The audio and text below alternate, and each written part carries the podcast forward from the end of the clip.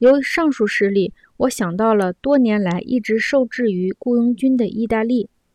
在此，我想更深入地讨论雇佣军的问题，了解他们的起源和发展，以便更好地应对他们。您一定知道，近来意大利的军权受到威胁，而教皇在世俗事务中的影响力越来越大。意大利分裂成多个小国。这是因为一些城邦武装起来反对那些深得帝王宠信、压迫自己的贵族，而教会也支持这些城邦，以赢得自己在世俗事务中的权利。这使得一些城市的市民当上了共和国的统治者。这样一来，意大利大半落入了教廷和一些共和国的手中。然而，由于教廷的神父们和共和国的市民们并不懂军事，两者都招募外来人做雇佣兵，使这类军队扬名天下的一号人物，当然是罗马尼阿人阿尔贝里戈·达科尼奥。像他这样由雇佣军中脱颖而出的人，还有布拉齐奥和斯福尔扎。这两人当时是意大利的仲裁者。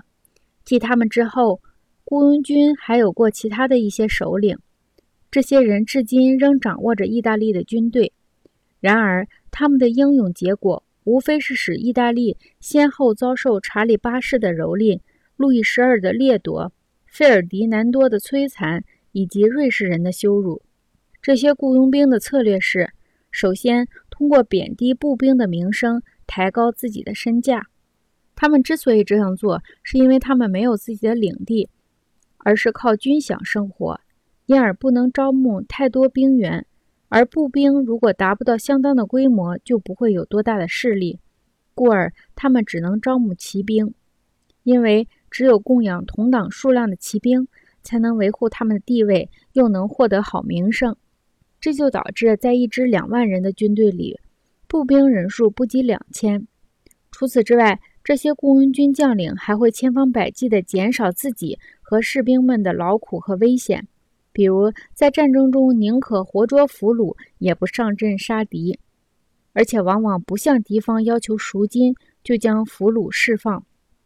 攻城时，他们不搞夜间偷袭；守城时，他们也不潜入敌人营地。他们的军营既没有安装栅栏，也不挖掘沟壕，天冷时还不出征。所有的这些事儿，都是为他们的军规所允许的。正如我们前面所说的那样，他们是为了避免官兵劳苦和危险而想出来的方法。这样的结果必然导致意大利陷入被奴役和屈辱之中。